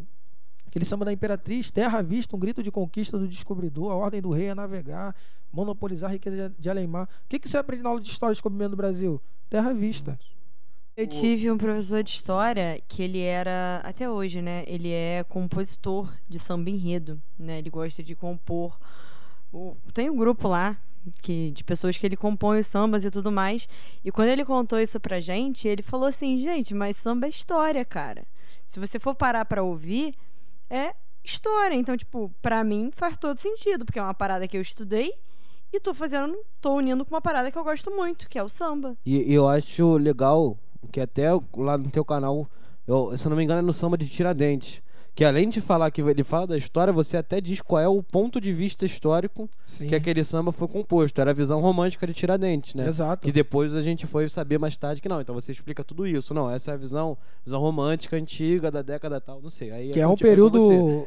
Não, que é um período da história do samba enredo que o samba enredo era utilizado como política. Uhum. O samba enredo, é, até ali o fim da ditadura, você só. Fim da ditadura não. Até 1996, 91, 92, é por aí. As datas estão começando a me falhar. Você só podia falar do Brasil. Você não Uhum. podia falar de outra coisa que não fosse o Brasil. O primeiro samba enredo foi Beija-Flor, Alice dos Pai- no País das Maravilhas. E o primeiro samba internacional foi Zé, Zé Carioca. S- Santa Cruz, não, foi 97. Alguém falou Zé Carioca, não vou lembrar, 97, 98. Uhum. Tá me falando. Até então, era só. Você só podia falar sobre a história do Brasil e exaltando a história do Brasil. Você não podia fazer uma crítica. Senão, Não ditadura, podia irmão. ter um daquele samba É. do, da, do Mangueira Tuiuti, 19. Do Mangueira. Não podia. Aham. O negro samba, o negro Ou São joga Clemente capoeira. 2020. Ele é o rei na verde rosa da mangueira. 100 anos de escravidão. Será que acabou? Interrogação. Uhum. 100 anos de liberdade. Samba clássico da mangueira. Você não podia. Você não podia ter Grande Rio, que se caracterizou por, por muito samba de protesto, né? Desperta Brasil, eu quero é paz, tristeza nunca mais. Se alguém cuidar da juventude, ou pátria mãe, gentil. Outros 500 serão os anos 2000. Você não podia, porque o poder militar, o poder de Getúlio Vargas, depois da ditadura militar, usava o samba como arma de alienação política. Claro, nós temos os melhores samba considerados a época de ouro do samba enredo, foi nessa época. Mas era tudo Uhum. para alienar o povo. Até num projeto que eu fiz agora há pouco tempo, eu estou discutindo isso. A visão romântica. Mas você acha que pelo samba ter sido usado como isso, então, assim, foi- é, isso foi- é muito, uma coisa muito ruim, mas você acha que isso contribuiu para a sobrevivência do samba, digamos assim, para tomar a proporção que tem hoje como maior festa do planeta e tal? Porque e- e- o, o governo usando isso significa muito dinheiro investido no carnaval também, né? É, o que acontece, isso de certa forma ajudou, mas o que fez o samba ficar até hoje foi a burguesia tomar o samba como seu. Quando a burguesia passa a tomar conta do samba, isso faz com que o samba saia do morro, morro, aspas, né? Porque nem, nem toda escola é em morro, e o, o, o carnaval passa a ser visto de outra forma. Eu vou te falar que nos últimos. que passou-se a ver que o carnaval era lucrativo anos 80, com a criação da Liesa. Uhum. O projeto do Castor de Andrade, meu irmão, o cara viu que o samba era lucrativo. Quem transformou o carnaval nisso que é hoje foi o Castor de Andrade, ex-patrono da mocidade independente de Padre Miguel. Ele viu ali que dava. E não, isso aqui dá dinheiro. Né? O cara não. Não é por isso que, que, a- que as, as regras da liga ainda são as que ele colocou lá atrás. O samba sobrevive porque a cultura branca ela vai ali, a burguesia vai pegar o samba. O próprio antigamente, quando o samba foi forjado, né, passa pela, pelo período de Tiaciata, anos 20, anos que começa ali, surge quem? É, Francisco Alves. O que, que o Francisco Alves fazia? Ia ali pro Estácio, pegava o cara ali que não tinha estudo, não tinha nada, mas sabia escrever samba. Aí, vamos botar em dinheiro de hoje. Te dou 200 reais pra esse samba aí. Toma. O Ia lá, gravava, ganhava a grana o nome preta. dele, grana preta. Onde que Noel Rosa vivia? Morro da Mangueira, irmão. Sim. Noel Rosa não saía da casa de cartola. Abandonou faculdade de medicina, abandonou tudo pra fazer o quê? Samba. Adorava um terreiro de candomblé, adorava uma curimba. Ué, vários. Vários estavam onde? Onde o samba acontece. E aí foi pra rádio. E aí vai pra rádio, quem vai cantar? O negro que vai cantar, que não sabia nem o que era rádio direito, como chegar numa rádio. Até tiveram uns, né? Eu esqueci, tinha um que era. Teve uma, uma treta forte entre ele e o Noel Rosa. Era ele e o Noel Rosa. Um fazia um samba, um, um mandando resposta pro outro. Uhum. Não, o Donga era antes, né? Não, o Donga Era era antes, o Donga foi antes. é. Foi pra onde? A burguesia. Porque quando o carnaval começa, que os desfiles ainda eram restritos à Praça 11, que eram restritos ainda só pra população negra, ali vindo dos ranchos, sensação era rancho, era baile de máscara. O cara não ia pra escola de samba. Porque escola de samba aí, esse negócio aí, nego briga, nego joga coisa. Porque na origem do carnaval existia uma festa que chamava intrudo. O que, que era um intrudo? Ia sair todo mundo fantasiado, os caras pegavam uma bexiga de borracha, enchia de urina, de cachaça, de álcool, e um tacava no outro. Depois evoluiu para os ranchos, que era mais organizado, depois para a escola de samba. Mas aí a galera da, da- da- das altas classes, elas faziam o quê? E esse negócio de carnaval aí, não quero. Mas aí o samba vai pra rádio. Opa, negócio é esse aí que o nego tá gravando. Vem a galera do jornal esportivo patrocinar o samba. Primeiro desfile foi, foi patrocinado pelo jornal esportivo. Pelo Pasquim, né? Jornal esportivo. Ah, não, achei que era o Pasquim. Foi não, jornal né? esportivo. Na época, porque tava em. Não tava tendo futebol, né? Que era só o Aham. campeonato carioca. Então. Ai, esqueci o nome do cara. Decidiu falar sobre o, fazer um- uma competição de carnaval. E aí. De onde tá vindo essa parada aí? E aí, galera branca começou a vir, vir, vir, os músicos vieram, samba explode. E aí vem o governo da prefeitura do Rio bancar o desfile. E aí a, a- vem organizar, botar regulamento, botar restrição de samba enredo. Porque até nisso é engraçado que lá no começo você não tinha um samba cantado na Sapucaí. Nem, quer dizer, não tinha nem Sapucaí, desculpa. Você não tinha um samba cantado. O cara fazia um verso, Era improviso, né? Tinha um, era um verso, era, era uma estrofe Uhum. fixa e o resto o cara cantava quatro, cinco samba ao longo do desfile. Não tinha essa ligação entre samba e enredo. O enredo era uma coisa e o samba era outra. Aí Caraca. colocou, começa a regulamentar, começa a fechar. Tanto que o próprio Cartola saiu fora. Os caras ficaram, Isso aí não é mais Uhum. samba. Cartola abandona. Cartola, o, o Candeia. Candeia é, criou né, a Quilombo para tentar resgatar essa origem negra, porque tá muito branco. Tá muito essa, essa, essa coisa. Hoje já é muito empresarial, muita escola não fala mais de temática negra. Uhum. Não pode, não pode mais falar da temática negra. Por que, que não pode? É, é, é todo esse processo de tentar tirar o máximo. Você vai. Tem escola que não tem a passista negra, gente. Pelo amor de Deus, como assim? Tem, muita, tem, tem muitas escolas que falam ainda, né? Eu gosto muito dos sambas que falam, tipo, lá do Salgueiro, da, da Mangueira. A própria Tuiuti que veio com alguns sambas de bastante crítica, né? há um E, e era uma atrás. reclamação que a galera tinha muito, porque a- o Salgueiro, ó, muitos anos que não botava uma temática negra. Uhum. O último Uhum. carnaval que o Salgueiro ganhou foi com a temática negra, tambor. Foi tambor. Depois disso, vê qual foi outro samba de temática negra que veio. Foi Xangô, Sim, sim. que já era uma promessa que tinham feito, ó, anos no Ah, mas Senhoras do Ventre, não, mais ou menos, né? Nem tanto. Trouxe mais a africanidade, né? Pra É. falar ali da. do- mas tinha. Salgueiro 18. Pô, o Salgueiro foi a primeira escola a falar de, de- da temática negra, cara. Como assim não vai falar? Uhum. Mas não pode, porque até hoje na escola de samba vai passar na televisão. Quem quer ver macumba na televisão? Ninguém quer ver macumba na televisão, não, pô. Próximo As carnaval, pessoas então, têm que galera. querer, pô. Ninguém quer ver. Ah, essas coisas de macumba, Deus me livre, mulher pelada, que não sei o quê. Televisão manda no carnaval. Televisão manda na ideia da cultura brasileira. Então, enquanto a gente tiver isso, é muito complicado. A gente vai ali caminhando, caminhando, caminhando, tentando mostrar que o outro lado, eu tento mostrar o outro lado. Então, por isso que hoje eu falo abertamente, chego em sala de aula, falo, ah, sou de candomblé mesmo, nasci criado no candomblé. Ah, mas fui, fui criado numa, fui iniciado no candomblé, frequento cristianismo, frequento qualquer coisa que você me chamar, porque é isso que eu aprendi no candomblé. Você aprender a, a conviver com as pessoas diferentes. No candomblé, você chega numa casa de candomblé, meu irmão, tô passando fome. Toma. Tô sem roupa. Calma aí, gente, ó. O irmão tá sem roupa aqui, vamos ajudar ele. Tô sem comida para sustentar, para dar pro meu filho. Gente, ó, que cada um pode dar? Você pode dar o quê? Você pode dar o quê? Você pode dar o quê? Eu nunca vi ninguém chegar no candomblé e não ser assistido. Mas eu fui expulso na igreja.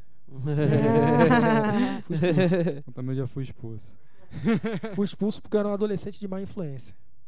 Fazer o quê? Tu foi expulso também, MF? Da igreja? Foi, fui da Igreja Universal, do Reino de Deus. Ah, graças a Deus, pô. graças a Deus tu foi expulso da igreja. foi um bem que botaram- te os caras Foi um botaram bem que- quatro seguranças pra me acompanhar até passar um quarteirão pra garantir que a gente não ia voltar. Caraca. Só porque a gente entrou pra visitar a igreja e a gente foi no segundo andar do auditório e não podia ir. Vieram quatro seguranças atrás da gente, escoltaram a gente com um radinho. Aí quando a gente tava longe, os caras passaram o rádio assim. Isso não é mentira, isso aconteceu. Devia ter 14 anos, 13 anos. Pô, a molecada já foi embora. Viraram as costas e voltaram. E aí, cadê aquele, que, aquele ditado, né? Vem como pode, vem, vem segue. Tá na Bíblia. Eu questiono isso muito, essa Cara, eu rapaziada. nunca fui maltratado num terreiro. Desde a primeira vez que eu não conhecia todos meus amigos. Eu, eu, tipo, eu tenho uns amigos que são que são, são criados já no, no candomblé. O, o padrinho de um era um dos únicos sacerdotes da santeria cubana. Os caras sabem muito. Eu comecei com eles e eu nunca fui maltratado. Inclusive, eu fui muito bem acolhido e eu passei a frequentar. Eu não, não gostava de ir. Minha família inteira é de candomblé. Minha tia-avó tinha terreiro. Eu não, nunca, nunca tinha me ligado nisso. Quando eu conheci eles, comecei a ir, vi que o negócio era interessante, assim, era bem acolhido, era uma coisa que não te forçavam nada. É, a não ser trabalhar forte lá, que tem que trabalhar Tem que muito, trabalhar. é, debaixo do sol. É, eu passei eu gostei, comecei com eles, que eles também me, me puxavam, ia com eles e tudo mais, e acabei. Fui super bem recebido. E eu nunca senti isso em nenhum outro lugar que eu fui pra mexer com religião. No candomblé você vive comunidade, né, cara? É uma você vai coisa entender tribal, o que, né? que, que é fraternidade e comunidade. Tu vai entender. Tu vai entender porque quando, por exemplo, você entra pra fazer uma obrigação, que é o chamado barco, né? O que é um barco? Famoso bar. Todo mundo aqui junto. Uhum. Todo mundo aqui junto convivendo no mesmo lugar. É um barco, são seus irmãos de, de axé. Então você aprende o que é fraternidade. O que é tu ver teu irmão ali, às vezes, chorando de noite porque tá longe do filho. Porra, ca- calma. Vai ser melhor e tal. Porque é, é- é isso, né? Você tem a sua obrigação, você não pode, você não pode é, ter contato com ninguém da sua família carnal. Uhum. Então, pô, eu fiz. Eu, eu, eu fui iniciado com seis anos. Imagina eu com seis anos ficar 21 dias trancado num lugar que eu não podia ver minha mãe. Nossa, seria horrível. Então, E tinha a galera lá te ajudando, né? Nesse porra, caso. É é, isso. eu e mais cinco, cinco mulheres. E eu não podia ficar perto delas, porque eu, além de ser criança, sou de Oxalá, meu irmão. O próprio filho de santo de Oxalá é cheio de frescura. cheio. Não pode fazer isso, não pode fazer aquilo. Aí elas ficavam num, num, num lado e eu ficava no outro sozinho. Era a noite inteira chorando. E elas me consolando por uma fresta da porta, fazendo carinho na minha mão. Nossa, é pesado, Gente, né? Pesado é. não, é, é duro, né? Porra, é- É duro. e elas falam, não, vai acabar rápido, que não sei o quê. Minha irmã de santo é minha irmã. Cara, Minha irmã de sangue é minha irmã de santo. Uhum. É eu por ela, ela por mim. Né? E, e é isso. E eu convivi, eu falo porque eu convivi a minha adolescência inteira na igreja católica. Era chegar e. Porra, tá com um tênisinho maneiro, hein? Porra, tá camisa da não sei o que. Porra, não sei o que, não sei o que lá. Porra, não sei. Eu assim. Porra, só tenho Olímpicos. O nego tá me julgando pela roupa que eu tenho. É muito difícil, cara, você cair nessa real. Porque você, o negro no Brasil, que nasce numa, na, no candomblé, não é ensinado. Não é. Não é ensinado a gostar da própria religião, a gostar de si, a, a, a ver o que de bom tem na religião. Isso é o que hoje mais me, me inspira a falar sobre esses assuntos. Uhum. Que Poxa. mais pessoas que sejam de candomblé, que sejam negras, que tenham vivido o que eu vivi, cara, não tenha vergonha. Nossa religião é algo. É, é uma coisa muito bonita. Não, eu, eu também acho, por isso que eu te chamei aqui, até pra aprender, cara. Muito obrigado mesmo aí por essa aula.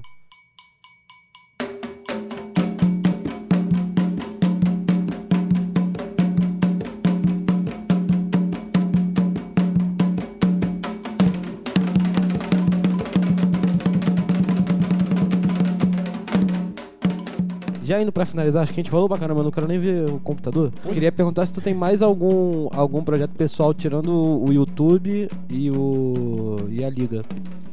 Eu tenho o YouTube, Churros Verso, que lá eu coloco os assuntos variados lá, do meu interesse. Eu tenho São Bloco, que é um bloco de carnaval, que eu tenho lá o- a oficina que a gente dá aula. Tem a banda que a gente toca em festa.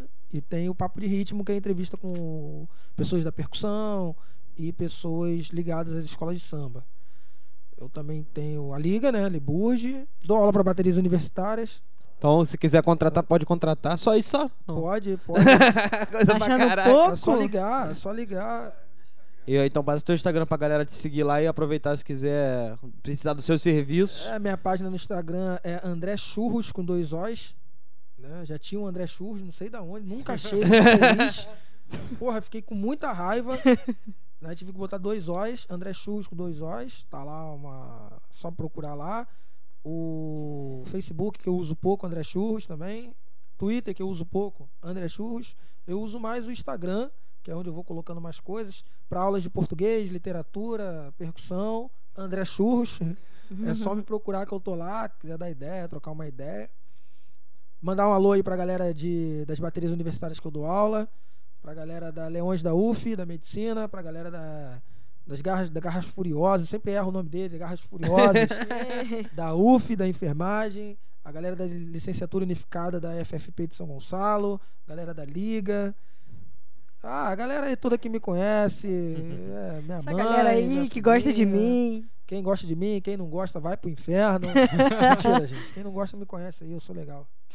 Ah, legal, muito legal. A galera vai ver, né? Vai ver você conversando com a gente e vai saber que você é legal. Então eu queria muito te agradecer, Churros, aí, por esse papo, essa aula, que eu vou querer parte 2 com certeza, tá ligado?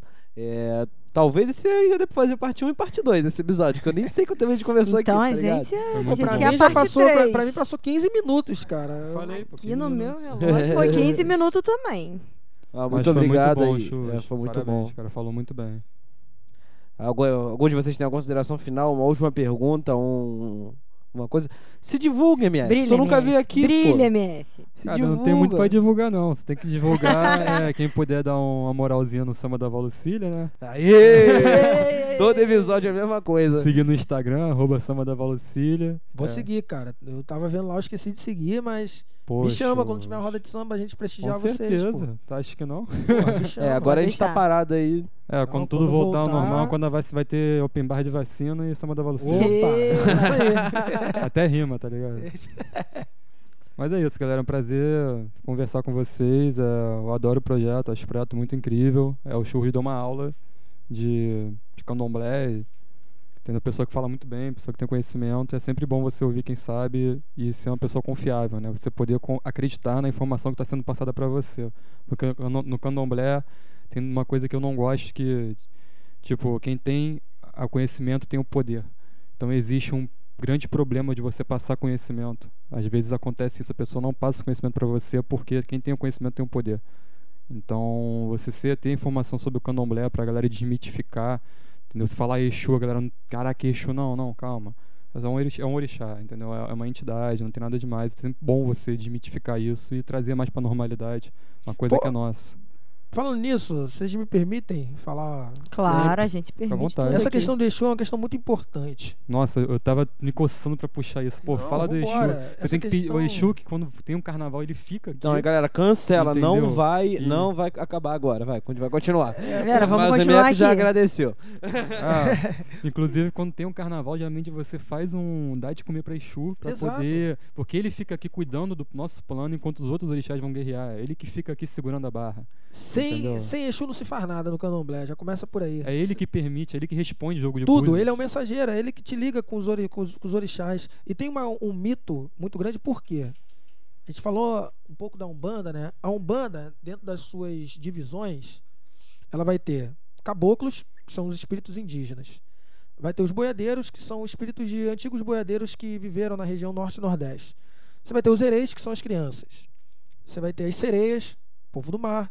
Você vai ter os ciganos, o povo, povo ciganos e povo do Oriente. E você vai ter os orixás e você vai ter Exu.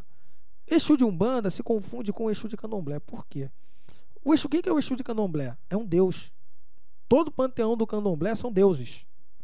Né? Como você tem na mitologia nórdica, como você tem na mitologia grega, como você tem em qualquer mitologia. E o Exu é o cara que é, que é o responsável por todo o caminho que se faz do Orum para o Aê. O Exu, é, Exu, desculpa, é um deus que ele cuida da sexualidade, da fertilidade. Tem muita gente que não sabe disso. Você vai ver uma imagem de Exu, ela está sempre Com associada falo. com um falo. Exu é uma entidade fálica. Então, homens que têm problema de ereção deveriam fazer trabalho para Exu, por exemplo. Né? É, que Exu cuida disso. Quando você dá um agrado para o orixá, é Exu que leva. Então, é ele que abre as portas. Quando o Lodumaré, que é a, a- energia suprema que fez a criação do mundo, falou que o mundo teria que ser criado, ele passou a missão, a, a missão para Exu. Então, Exu de Candomblé não tem nada a ver com demônio. Mas o que, que acontece? Por que vem essa mítica? Porque quando a Umbanda começa, aí sim, como eu disse aqui antes, não existe maniqueísmo no Candomblé. Bem e mal, isso não existe. O Candomblé entende que você é mal. É você que é mal, não é o orixá que é mal. O orixá não faz mal, o orixá te dá caminho e luz. Na Umbanda existe o maniqueísmo por conta da mistura. Então, algumas entidades de Umbanda, o que, que é Umbanda? A Umbanda, as entidades do povo de rua, são entidades que viveram aqui entre a gente. Tranca-Rua, Maria Padilha, Maria Mulambo, eh, Chucaveira. São todas pessoas que viveram e receberam uma missão de voltar e guiar aqueles que acreditam na Umbanda. São protetores da rua. né? Essas pessoas, sim, pela, por aqueles excessos que elas viveram na vida, elas foram para um lugar inferior. Mas mesmo assim, elas voltam para nos guiar. Você não vê num centro de Umbanda, se você chegar lá, tiver uma festa de Exu, as pessoas já, já se assustam, porque realmente é uma parada sinistra. Né? Você vai na festa de Exu, tá a luz toda apagada, todo mundo de vermelho e preto. Né? É, o visual assusta. As risadas, é brabo, né? É brabo. A ca- Se você for logo, ai meu Deus, mas são todas, todas as pessoas que mostram para o ser humano que você não deve viver uma vida de excesso. Por exemplo, as pombagiras, elas foram mulheres que foram prostituídas. A própria Maria Mulamba, uma, uma das histórias de Maria Mulamba é que ela era rainha na África. E foi trazida para o Brasil e, e- e se transformou numa prostituta. E ninguém sabe disso. Porque não pesquisa a história da parada. Claro que tem várias histórias, mas uma delas é essa. E aí, ai, é coisa do demônio. Não é. Por mais que os cantos levem a isso, são cantos que contam histórias do que, que aquele cara passou.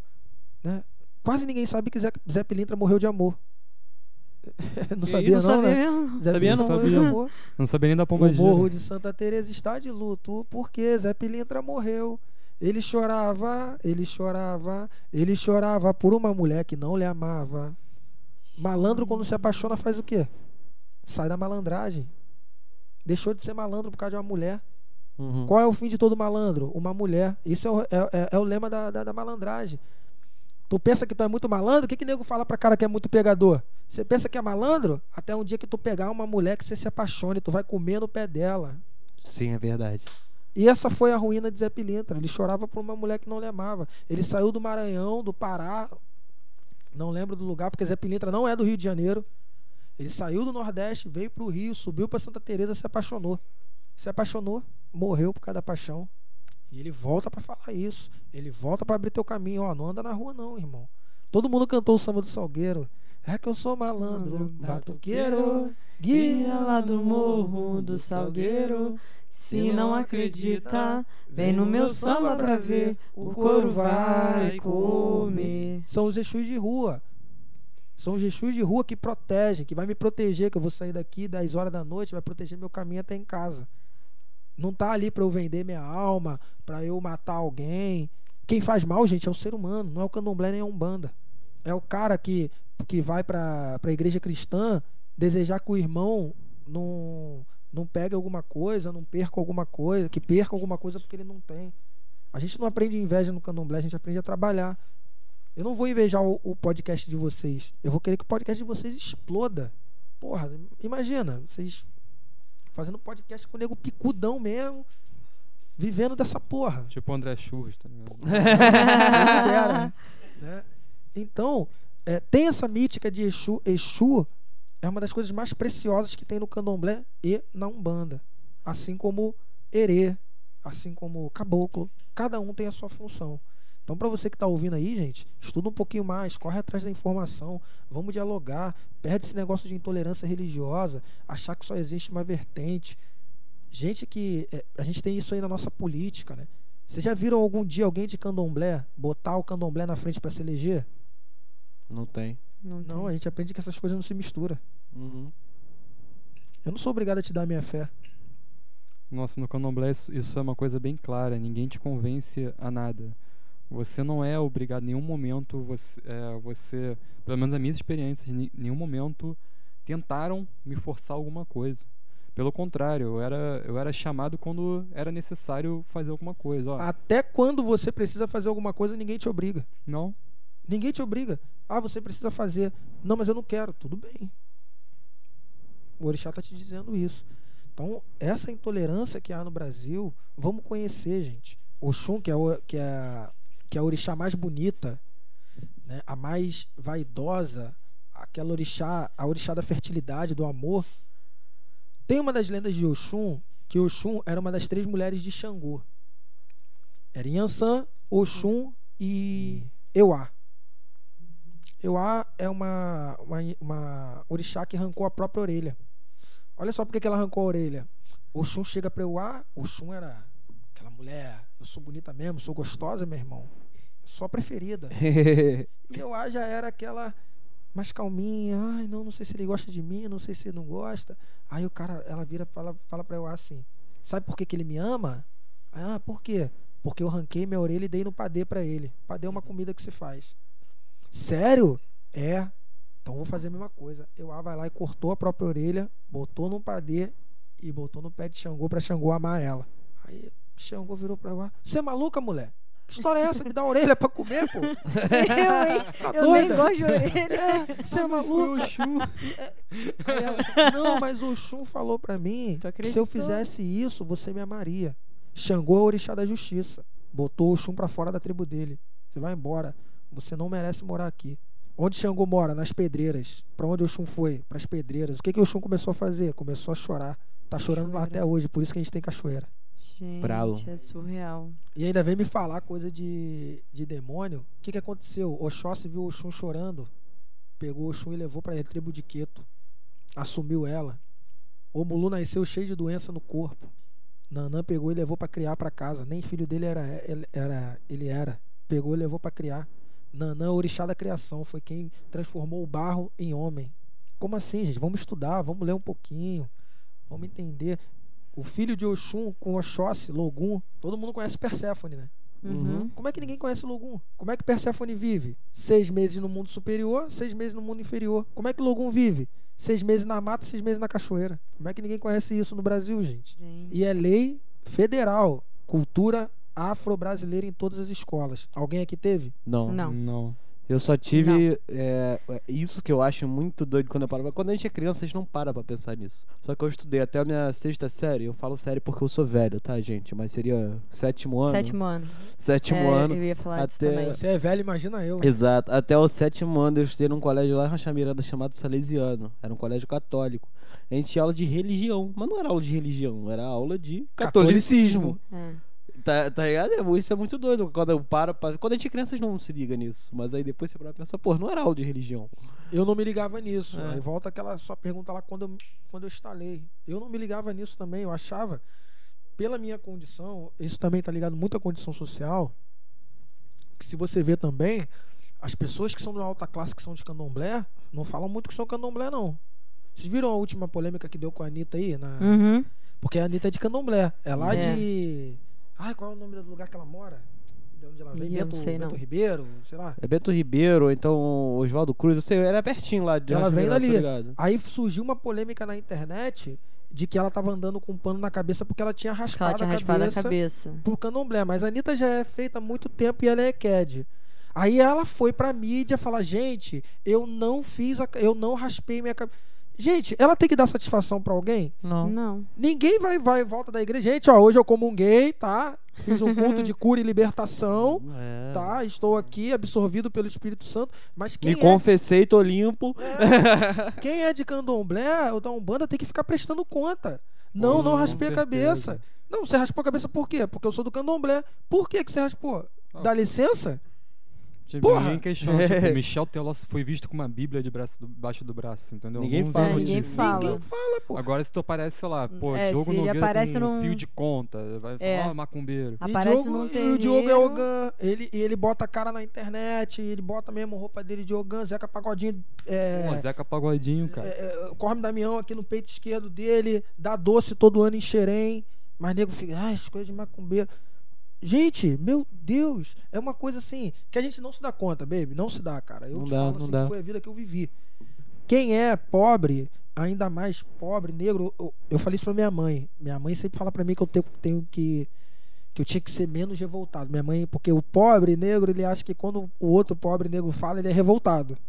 É. Falou, mãe, a senhora mandar eu ficar em silêncio é um desrespeito a tudo que você me deu. É um desrespeito a tudo que a senhora fez, tudo que meu pai fez. Eu não, eu não vou me silenciar.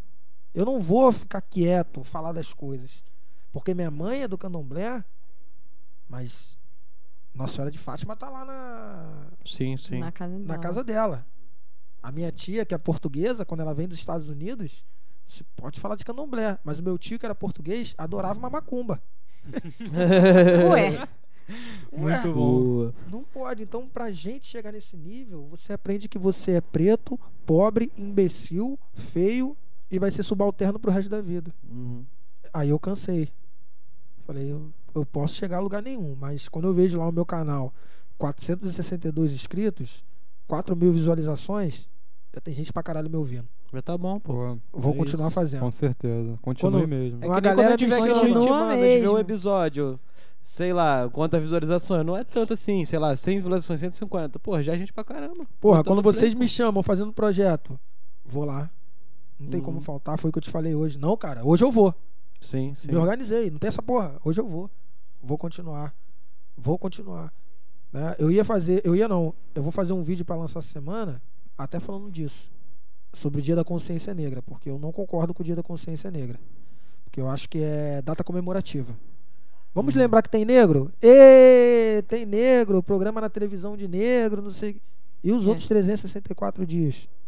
ultimamente nem no dia da consciência negra a galera tá lembrando exatamente Me disso. questionaram por que a gente que- mais vê acontecendo é morte, não sei o quê, independentemente do dia. me questionaram por que, que eu não me manifestei no dia da morte do George Flo- Floyd, né? É. Falei, porque eu já tomei tapa na cara da polícia e ninguém veio falar nada comigo.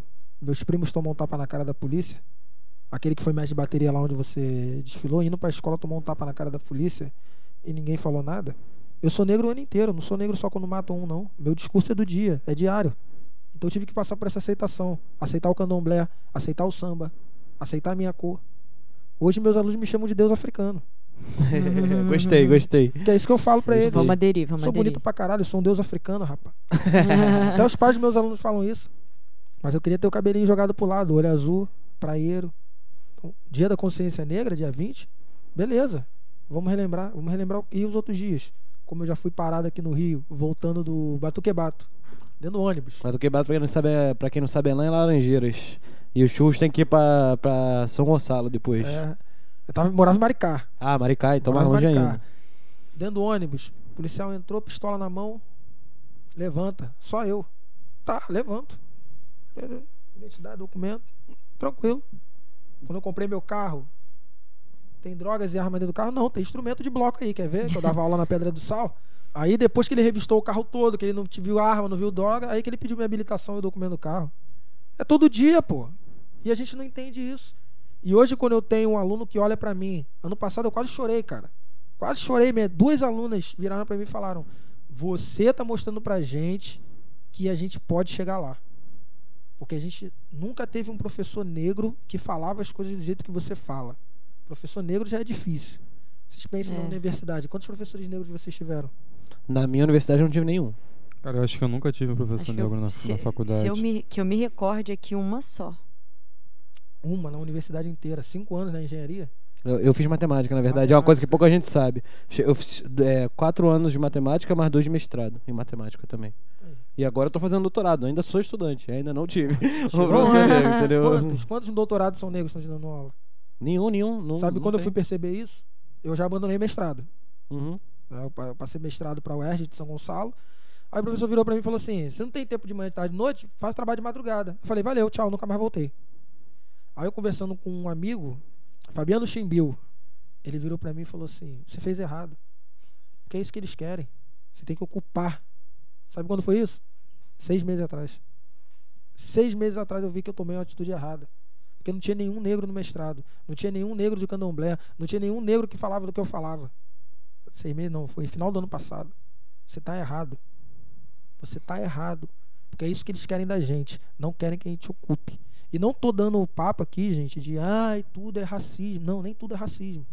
Mas é de fato, cara. Eu fiz é, é, cinco anos de graduação. Eu fiz é, pós-graduação, que eu abandonei também. Eu fiz dois anos de mestrado. Cadê? Cadê a galera falando do candomblé? Cadê a galera falando do mestrado? Cadê, cadê os professores negros no curso de letras? Não existe. Não, Uhum. Não- Não tem, não tem. não tem, tá ligado? Então, é cada dia que vai passando uma desconstrução que eu tenho que passar. Eu vou ter filho, porra. Minha filha vai nascer. Caralho, eu quero que minha filha seja o quê? Não, tem que ocupar. Aí eu botei na minha cabeça. Pensa aí, quantas pessoas do YouTube vocês se- seguem que são negras? Não, isso é verdade. Caraca. Eu lembrei direto da Thalita. É, é só o Thalita. Sigam Churros Verso. Tipo, só- Ah, não, É. você também, né? É porque eu te, te tirei da conta quando você É, perguntou, mas é. é você e Thalita. Quantas pessoas negras Sim, vocês Thalita. seguem no YouTube? Quantos youtubers com um milhão de não sei o que que ganha placa são negros aí que falam de conteúdo? Não que entra em piscina de Nutella, que caga na boca, que bota teaser no olho, essas maluquice braba aí. Que é tudo estereótipo, pra continuar, permanecer. Mas quantos? Quantos aí vocês seguem aí? Aí até o samba eu vou perder. Olha quantos metros de bateria branco tem. Olha quantas pessoas. Nada contra, que eu acho maneiro. Vocês fazem roda de samba, né? Cadê o negro no meio de vocês? É, na nossa roda é isso mesmo, só tem um negro que é o Mike do Calma violão. aí. Eu tava vendo o samba do samba do samba do trabalhador, samba do não sei o quê. Eu falei assim, falei, caraca. Volta a tua pergunta da origem lá do começo do podcast. Volta o podcast todo e ouve. Por que, que é interessante saber? Cadê o negro ali na roda de samba? Olha, olha a contribuição bacana que vocês estão dando. Vocês estão estudando a história para vocês não serem. Então, tem que ter isso. Então, por isso que eu falei da consciência negra. É todo dia. Todo dia. Quando o George Floyd morreu, meus alunos me questionaram. Eu falei, é todo dia. Eu não sou ativista de internet, não. Ah, vou botar agora porque o cara morreu. Não, é todo dia. É minha luta todo dia. Vim aqui falar, conversar. Dei- ano passado eu, eu dei dois workshops para criança de colégio público para mostrar para ela. Falei, eu, eu aqui, ó, samba não é coisa de vagabundo. Sou do candomblé, sou do... As crianças me olhavam assim. Tio, você é macumbeiro também? Sou, sou macumbeiro também, meu irmão. Sou macumbeiro também, né? Tio, Também. você é macumbeiro também. Achei né, tio? maneiro também. Também. Caraca, tio, você tá Você aí, é você é Você é macumbeiro, macumbeiro tio. também. Eu não tive isso, eu não via meus professores falando isso, gente. Eu não via falando assim, ah, não, porque eu sou do candomblé. Não, você é do candomblé, que não sei o quê. É, é, não, minha avó é mãe de santo. Eu posso ir lá pra jogar uma carta, porque todo mundo odeia candomblé. Passa mal, quer fazer, fazer uma simpatia. quer fazer uma É. simpatia. Vê lá, traga amor de volta em três dias. Todo mundo acredita nessas mentiras. né? Vou lá fazer um trabalhinho, tomar um banho de erva, tô passando mal, vou tomar um banho de erva, vou fazer. Não, aí é dia após dia. Então, consciência é todo dia. Para quem tá ouvindo esse podcast aí, para quem que chegue no mundo inteiro, não pode mais a nossa cultura brasileira, a nossa cultura afro-brasileira ser mais conhecida por um estrangeiro do que o brasileiro. O brasileiro não pode mais ser estrangeiro no país, o negro não pode mais deixar isso acontecer. Eu sou negro, eu acredito que eu faço as minhas oportunidades e eu vejo que as pessoas primeiro me olham como homem negro. Por isso que eu estudo e mostro que pode me olhar como negro, pode me olhar com o seu racismo, com a sua intolerância, que meu irmão, para me ganhar na argumentação é difícil. Obrigado. Falei pra caralho. Pô, falou bem. Cara, falou depois bem. dessa daí eu não bem. vou nem mais me alongar muito, só agradecer novamente todo mundo, agradecer os churros. Fiquem com essa reflexão, meus amigos, e tacaracatá tum tum. Tacaracatá tum tum.